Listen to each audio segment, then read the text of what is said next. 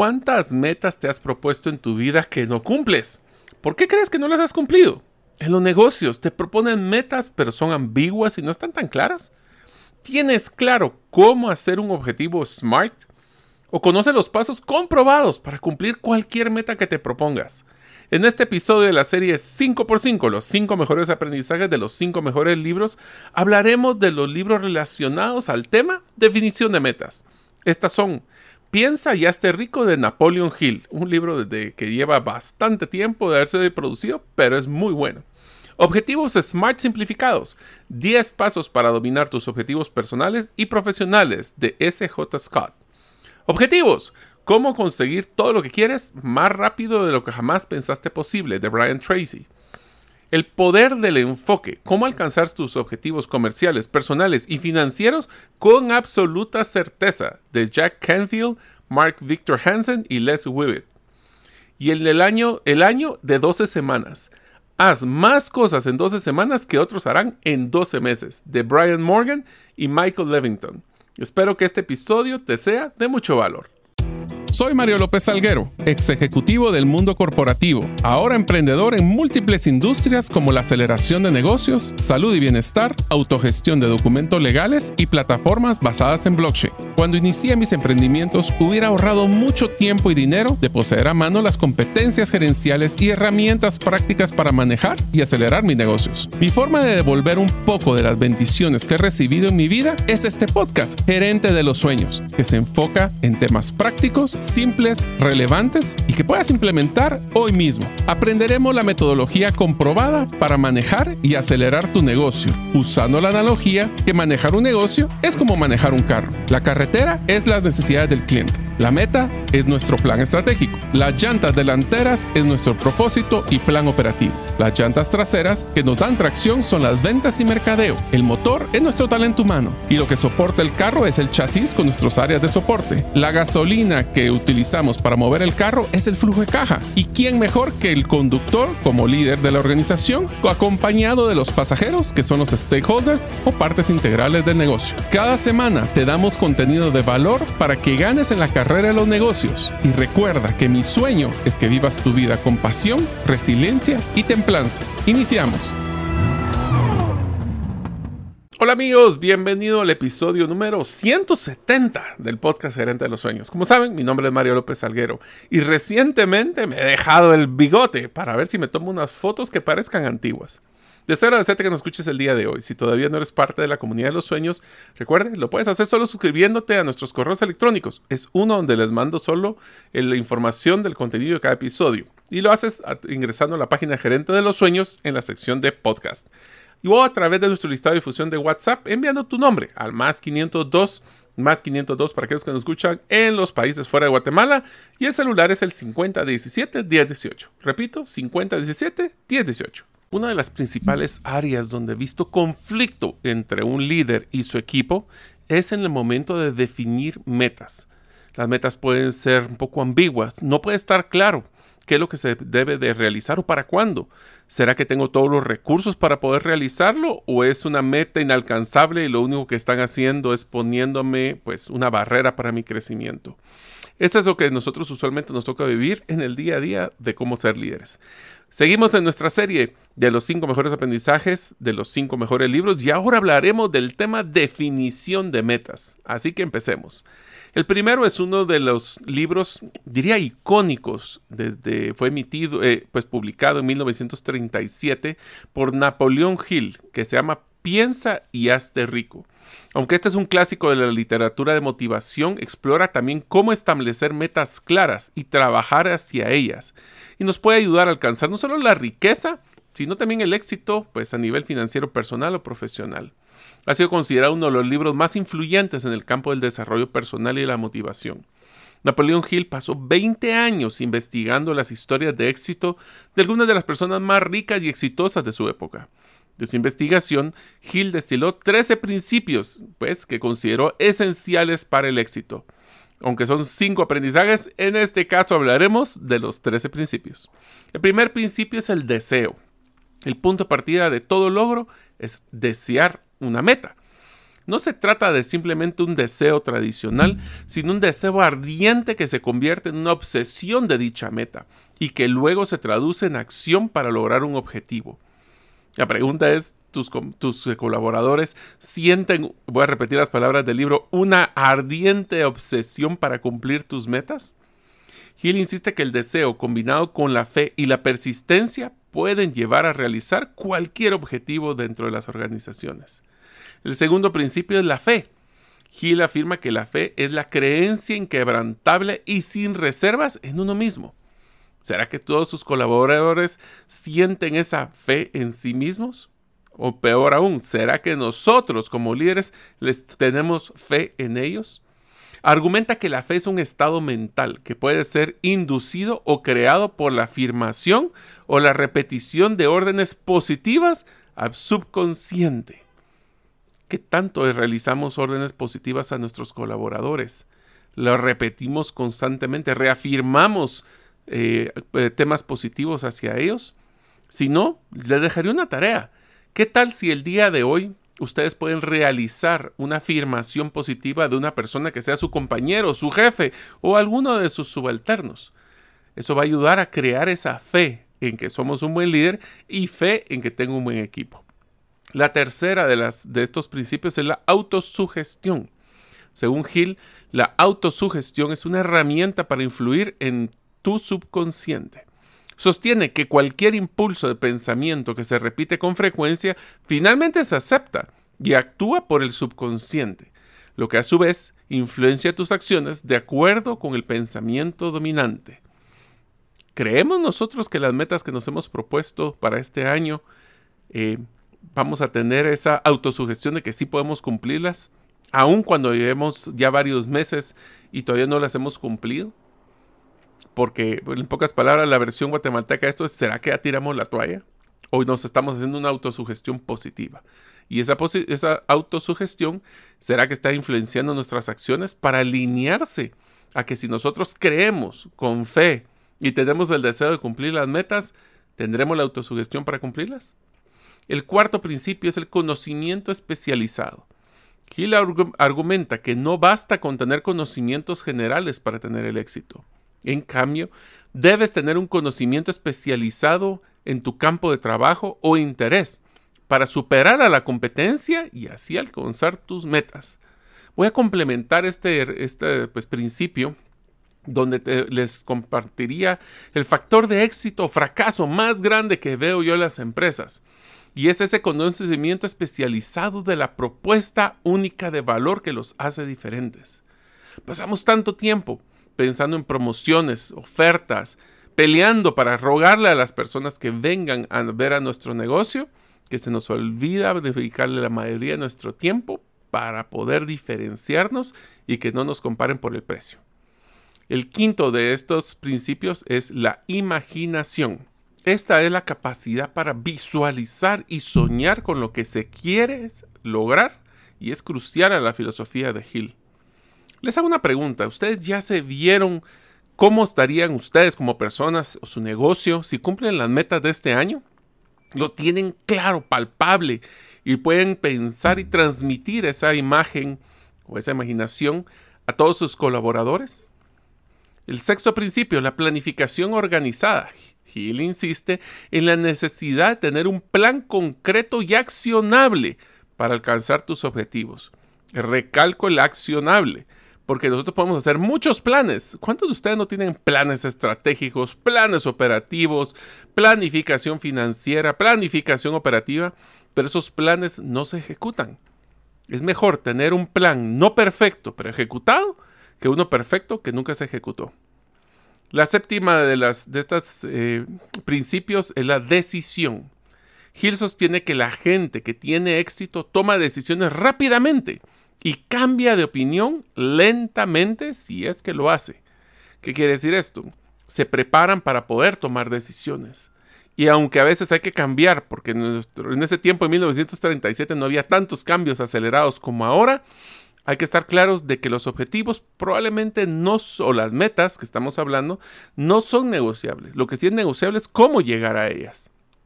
El octavo principio es la persistencia. Este es un factor crucial en el logro de cualquier objetivo. Hill sostiene que la mayoría de las personas no tienen éxito porque se rinden demasiado pronto, se quedan cortos en el momento que iban a lograr su meta. La persistencia, combinado con un deseo ardiente, puede superar casi cualquier obstáculo. ¿Seremos persistentes o andamos, como decíamos la frase en guatemalteca, tirando la toalla constantemente? El noveno principio es el poder del mastermind. Hill Mastermind hablando cuando esta palabra no era común en 1937. Y Hill promovió la idea de este concepto de mastermind, que es un grupo de personas que trabajan juntas para apoyarse mutuamente, mutuamente en la consecución de sus objetivos. ¿Será que puedo tener personas que me pueden ayudar? Aquí les recomiendo hacer un mapa de personas influyentes o personas que pueden promover, abrir puertas o simplemente no bloquear nuestras metas u objetivos. El décimo aprendizaje o principio es la transmutación de las necesidades básicas humanas no críticas. ¿Esto qué quiere decir? Yo diría que esto lo puedo resumir de otra forma, es enfocarse en lo que es críticamente importante. Nosotros le dedicamos demasiada energía en el deseo de cosas que son tal vez irrelevantes. Y debemos de enfocar nuestros, pues básicamente en meta, recursos, de lo que es importante, no necesariamente lo urgente. El onceavo es la subconsciente o el subconsciente. Hill sostiene que el subconsciente desempeña un papel importante en la consecución del éxito y puede ser influenciado a través de la autosugestión.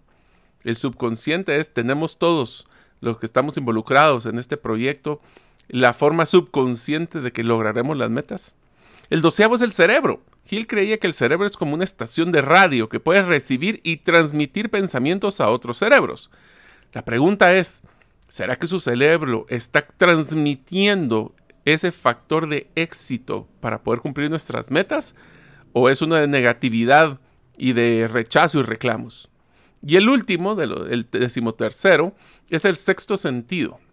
Este principio se refiere a la intuición, la capacidad de entender o saber algo sin la necesidad de razonamiento consciente. Y les cuento que se puede amaestrar. Hill sugiere que el sexto sentido se puede desarrollar a través de la meditación y la reflexión. Yo sé que cuando hablamos de meditación y reflexión suena a veces como temas muy etéreos, pero no se imaginan lo que a mí me han eh, recomendado hacer yoga o meditación porque si en algún momento, si no tenemos un momento de paz a nuestro cerebro, ¿en qué momento vamos a poder innovar? Les dejo esa pregunta. El segundo libro que vamos a hablar se llama Objetivos Smart Simplificados. Los 10 pasos para dominar sus objetivos personales y profesionales de S.J. Scott.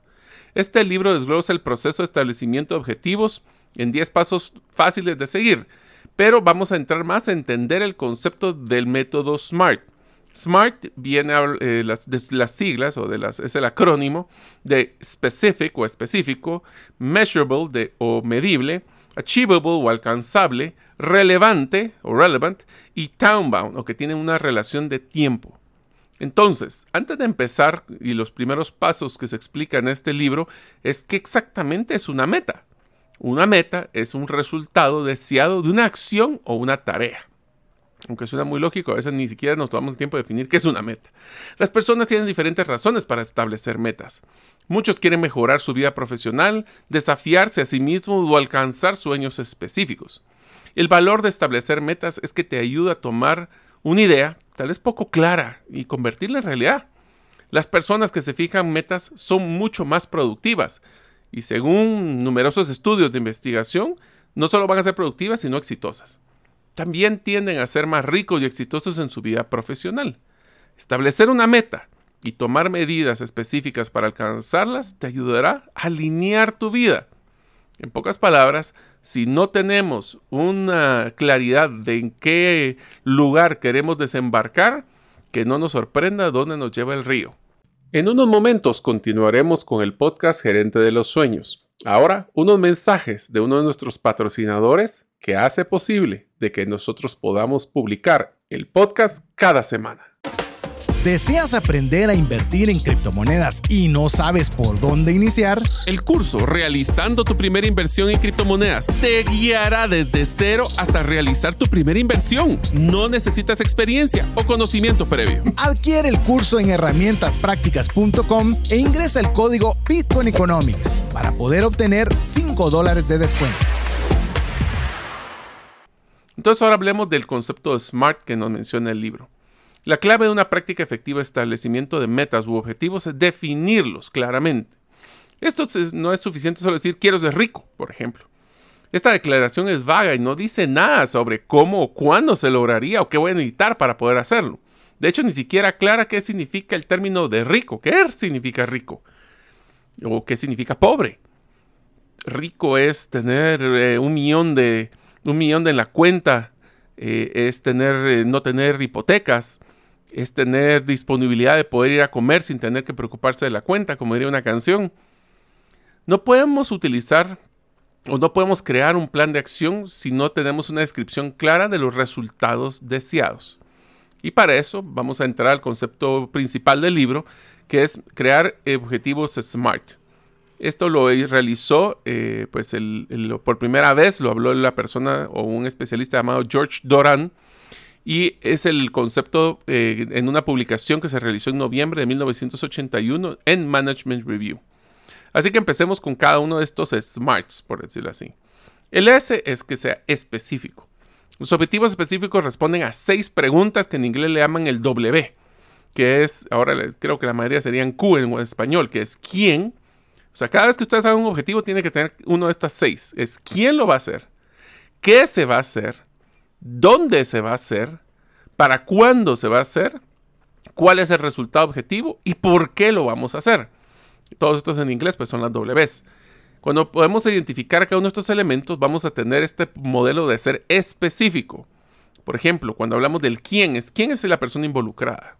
¿Qué? ¿Qué quieres lograr? ¿Dónde? ¿Dónde completarás el objetivo? ¿Cuándo? ¿Cuándo es que quieres hacerlo? ¿Cuál? ¿Qué requisitos y restricciones podrían interponerte en tu camino? ¿Y por qué? ¿Por qué lo estás haciendo? Ser específico es importante para alcanzar estos hitos, y aquí viene una de las partes importantes. Cuando hablamos de metas y objetivos, este es mi paréntesis en el libro, a veces nos pasa de que no todo es un concepto numérico, no existe un número puntual de que si yo cumplo este proyecto va a crecer el número. Entonces, lo que tenemos que crear es el utilizar mucho ese sexto, el por qué lo vamos a hacer. Lo queremos hacer por un tema de ego, lo queremos hacer por un tema de que el resto de la gente lo está haciendo. Y yo creo que si nosotros no tenemos claro ese por qué, difícilmente vamos a poder culminar lo que queremos hacer. El siguiente es medible o mesurable. Las metas medibles se definen con tiempos, cantidades u otras unidades precisas. Esencialmente cualquier cosa que se mida el progreso hacia la meta. La creación de metas medibles facilita la determinar si se ha progresado punto a punto B. Es bien difícil saber si estamos ganando el partido si ni siquiera medimos los resultados o quién va ganando. Las metas medibles también lo ayudan a nos ayudan a terminar cuándo va en la dirección correcta y cuándo no. Alcanzable. Las metas alcanzables, y esto es bien interesante. Tenemos que vender 10% más, sí, pero ¿cómo, ¿de dónde sacamos ese número? Es que sonó bonito. No hay un fundamento. Cuando decimos esto, le diría que es una de las cosas más difíciles. Es cuando ponemos una meta, tenemos que estar claro si nosotros consideramos que puede con mucho esfuerzo alcanzarse o no. Pero las metas alcanzables también amplían los límites de lo que se puede y se cree posible. Si bien no son imposibles de completar, a menudo sí van a ser desafiantes y están llenos de obstáculos. La clave para crear una meta alcanzable es mirar la vida actual y establecer un objetivo que parezca un poco más allá de lo que consideramos que puede ser nuestro alcance. De esa manera, incluso si fallamos, todavía vamos a lograr un avance significativo. El cuarto es relevante. Las metas relevantes se enfocan en lo que realmente deseamos, un poquito lo que mencionaba el libro de, de Napoleón Hill. Son exactamente lo contrario de las metas inconsistentes o dispersas. Están en armonía con todo lo que es importante en nuestra vida, o nuestro plan de nuestro departamento está en armonía con el plan estratégico de la organización. Desde podemos eh, definir que podemos buscar el éxito de las carreras profesionales, hasta inclusive con la felicidad de las personas que amamos. Y el tiempo es un tiempo límite, ya que los objetivos son límites, hay que ponerle un límite de tiempo y tiene que definirse claramente los plazos específicos. Es importante de que, como decimos, como nos comemos un elefante, un bocado a la vez, nos enfoquemos en crear pequeñas metas de tiempo para crear la inercia para cumplir las metas grandes. Si esperamos que nosotros logremos resultados, tenemos que definir para qué fecha, ya que con esto vamos a crear un desafío y una base clara. El tercer libro, Objetivos, Goals, se llama en inglés, cómo conseguir todo lo que quieres más rápido de lo que jamás pensaste posible de Brian Tracy. Este libro ofrece una estrategia específica y técnicas prácticas para establecer y alcanzar metas en todas las áreas de nuestra vida. Lo número uno, el aprendizaje número uno, la claridad es esencial. Uno de los argumentos centrales de Tracy es que necesitas tener una visión clara y específica de lo que quieres lograr. Las metas vagas o mal definidas son difíciles de alcanzar porque no está claro qué se necesita para lograrlas. Tracy recomienda escribir tus metas y tenerlas a la vista, ese es un paréntesis mío, y ser tan específico como sea posible sobre lo que quieres lograr y por qué es importante para ti. Si no es importante o no tan importante como creías, no existe esa motivación interna o ese, hablemos del salario emocional que quisiéramos tener para poder cumplirlas. El segundo es el poder de la visualización. Tracy cree que en el poder de la visualización es crítico para alcanzar tus metas. Si no nos visualizamos con una vida mejor por cumplir esta meta, ¿por qué la deberíamos de hacer? Sugiere que visualices tus metas regularmente y que te veas a ti mismo alcanzándolas. Según él, esto te ayudará a mantener la motivación y la confianza en tu capacidad para lograr las metas. ¿Quién motiva al motivador? El motivador. el tercer aprendizaje, planificar tu camino. Tracy enfatiza la importancia de tener un plan de acción para cada meta. Un buen plan detalla los pasos específicos que debemos de tomar para lograr cumplir una meta. Y así, también como un cronograma, cuando podemos ir definiendo y creando esa inercia para completar cada paso. Después, el cuarto aprendizaje. Enfoquémonos en actividades de alto valor, no en el día a día. Tracy sostiene que no todas las acciones son iguales o son igualmente útiles para alcanzar nuestras metas. 80-20, como diríamos. Algunas actividades, o sea, el 80% de los logros se logran a través del 20% de las actividades. Algunas actividades tienen un valor mucho mayor que otras y deberíamos concentrarnos en las actividades que son de alto valor tan pronto como sea posible y que no nos robe las de bajo valor pero urgentes ese enfoque hacia la prioridad número uno, que es lo importante. El quinto, también sonando mucho a lo que fue el primer libro, es persistencia. Tracy argumenta que la persistencia es fundamental para el logro de cualquier meta. Inevitablemente encontraremos obstáculos en el camino hacia cumplir nuestros logros y metas, pero debemos de mantenernos firmes. Y eso es, una, es un temple, ese es un tema de carácter que no todos pues, necesariamente tenemos. Y continuar esforzándose en los temas personales, financieros y en todo lo que pongamos nosotros como metas que pueden ser difíciles. El cuarto libro, El poder del enfoque. Cómo alcanzar nuestros objetivos comerciales, personales y financieros con absoluta certeza. De Jack Canfield, Mark Victor Hansen y Les Hewitt. Este libro explora cómo establecer metas claras y mantener un enfoque en ellas y cómo podemos lograr pues, lograr los éxitos de nuestros diferentes aspectos de la vida. El número uno, focalización. El concepto central del libro es la importancia de la concentración. Los autores argumentan que el logro de los objetivos depende de la capacidad para enfocarnos y enfocar nuestra energía y la atención en las actividades que realmente importan y minimizar o eliminar las distracciones.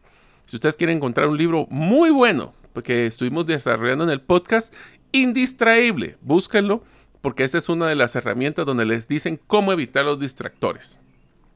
El segundo aprendizaje, metas y planificación. Los autores hacen hincapié en la necesidad de establecer metas claras, definidas y de elaborar planes detallados para alcanzar dichas metas. Las metas no se cumplen por obra y gracia del Espíritu Santo, como dirían. Las metas deben ser específicas, mesurables, alcanzables, relevantes. ¿Les suena como que fuera smart? Bueno, eso es lo que utilizan en este libro. El tercero es uno interesante. ¿Cómo nuestras metas profesionales balancean nuestra vida con las metas personales. Aunque el enfoque y la productividad son esenciales, los autores también destacan la importancia de mantener un equilibrio saludable entre el trabajo y la vida personal. Argumentan que la negligencia de áreas vitales como la salud, la familia y las relaciones puede socavar la felicidad y el éxito a largo plazo, al punto donde podemos ser sumamente exitosos en nuestra vida profesional, pero un fracaso en nuestra vida personal. El cuarto aprendizaje son las habilidades de relación. Los autores sostienen que las habilidades de relación son fundamentales para el éxito en los negocios y la vida personal. Esto incluye la capacidad para comunicarse eficazmente, la negociación y cómo resolver conflictos. Si les suena esto es porque hemos hecho varios episodios ya de estos temas específicamente. Y uno de los que tal vez no hemos hablado es cómo inspirar y motivar a los demás, aunque hemos hablado un poquito en otros episodios. El quinto aprendizaje, desarrollo continuo. ¿Se dan cuenta los patrones que hay? Los autores enfatizan la importancia del aprendizaje y el crecimiento continuo. Esto puede aplicar a la lectura de libros, escuchar el podcast Gerente de los Sueños o, por ejemplo, a participar en cursos seminarios, pero principalmente el episodio anterior, buscar un buen mentor o un buen coach nos puede desarrollar o ayudar a desarrollarnos. Y el quinto libro, El año de 12 semanas. Haz más cosas en 12 semanas que otros harán en 12 meses, por Brian P. Moran y Michael Lennington. Este libro introduce un sistema para establecer y alcanzar metas, por ejemplo, a corto plazo. El primer aprendizaje es la esencia del libro, 12 semanas como un año. El concepto central del libro es la idea de tratar 12 semanas como un año en sí mismo, en lugar de en 12 meses. Esto crea un sentido de urgencia que podría aumentar nuestra productividad y enfoque. El siguiente aprendizaje es un enfoque de claridad y de enfoque, valga la redundancia. Los coautores enfatizan la importancia de tener un enfoque claro en nuestras metas, de nuevo, más importantes y no intentar hacer demasiado a la vez. Esta es una frase que a mí me gustaba mucho que dice, escoge tus batallas. No todas las vamos a ganar, val, entonces trata de luchar en las que valen la pena. Argumentan que cuando trata de hacer demasiado, puedes terminar a hacer sin lograr nada. El que mucho abarca, poco aprieta. El tercer aprendizaje es la planificación y seguimiento. Moran y Lennington sugieren que debemos de planificar nuestras acciones cada semana y luego rastrear nuestro progreso. Esta creo que es una de las bases del tema de rendimiento de cuentas cuando damos una meta. De repente no puede ser, y aquí les voy a dejar un pequeño paréntesis, voy a hacer un paréntesis en el libro. Yo no sé si a ustedes les ha pasado que ponemos una meta, ponemos nuestros objetivos y tenemos nuestras reuniones eh, semanales donde buscamos pues ver el avance de dichas metas y que las personas primero que todo rindan cuentas. Esa tal vez una de las principales recomendaciones que les puedo hacer. Donde más me ha funcionado no es cuando el líder viene y maneja la reunión para poder exigir cuentas. Las mejores o las mejores reuniones es cuando las personas presentan sus compromisos de la semana pasada y si los cumplieron o no. También cómo van las metas y cómo se ha avanzado. Esto porque es importante, porque hay un tema de accountability, de autorresponsabilidad que se debe de tener. Si no, el que cualquier cosa es el líder, es el que maneja la reunión. Pero les dejo la pregunta y se la dejo para que ustedes, si quieren mandarme la respuesta al WhatsApp más 502 50 17 10 18 y es, después de tres semanas una persona no ha cumplido una tarea que es importante con la pues, excusa de no, de no tener tiempo porque hay cosas muy urgentes que están pasando. Hay una fórmula matemática que siempre me gustó, que me la enseñó un, coach, que decía, X es igual a X, no es X igual a Y más, más excusas. Pero va, excusas válidas o no, no ha cumplido por tres semanas continuas. ¿Qué debemos de hacer cuando hay una tendencia de que si no cumplimos no pasa nada? Y si no cumplimos, pues el jefe sabe que hay mil cosas que, están, eh, que estamos complicados. Entonces, ¿cómo logramos cumplir nuestras metas cuando el incumplimiento es una tendencia constante en nuestras reuniones? ¿Qué piensan? El siguiente aprendizaje del libro es el tiempo en bloques, una de las esencias que tenía Indistraíble. Los autores recomiendan dividir tu tiempo en bloques para diferentes actividades. Esto puede ayudarte a mantener el enfoque y asegurarte de que estás dedicando suficiente tiempo a las tareas que te van a llevar a cumplir tus metas. Si no está en tu agenda, no la vas a hacer. Y el quinto aprendizaje del quinto libro, el concepto de rendimiento de cuentas. Los autores subrayan la importancia de la rendición de cuentas para lograr tus metas. Esto podría implicar tener un coach o un grupo de apoyo o simplemente alguien que el cual le tengas que rendir cuentas regularmente sobre tu progreso. Que no sea tu jefe el que te esté exigiendo, sino más bien que tú rindas cuentas para poder demostrar que estás saliendo adelante. Espero que este episodio de las 5 mejores libros en definición de metas les haya gustado y espero verlos en el próximo episodio del podcast Gerente de los Sueños. Muchas gracias por escuchar este episodio del podcast Gerente de los Sueños. Recuerda que si deseas recibir la infografía de este episodio, solo debes hacerlo inscribiéndote en la comunidad de los sueños en la página gerentedelosueños.com o enviando tu nombre al WhatsApp del teléfono más 502 50 17 10 18. Nos vemos en el próximo episodio y que tus sueños de esta semana se vuelvan una realidad.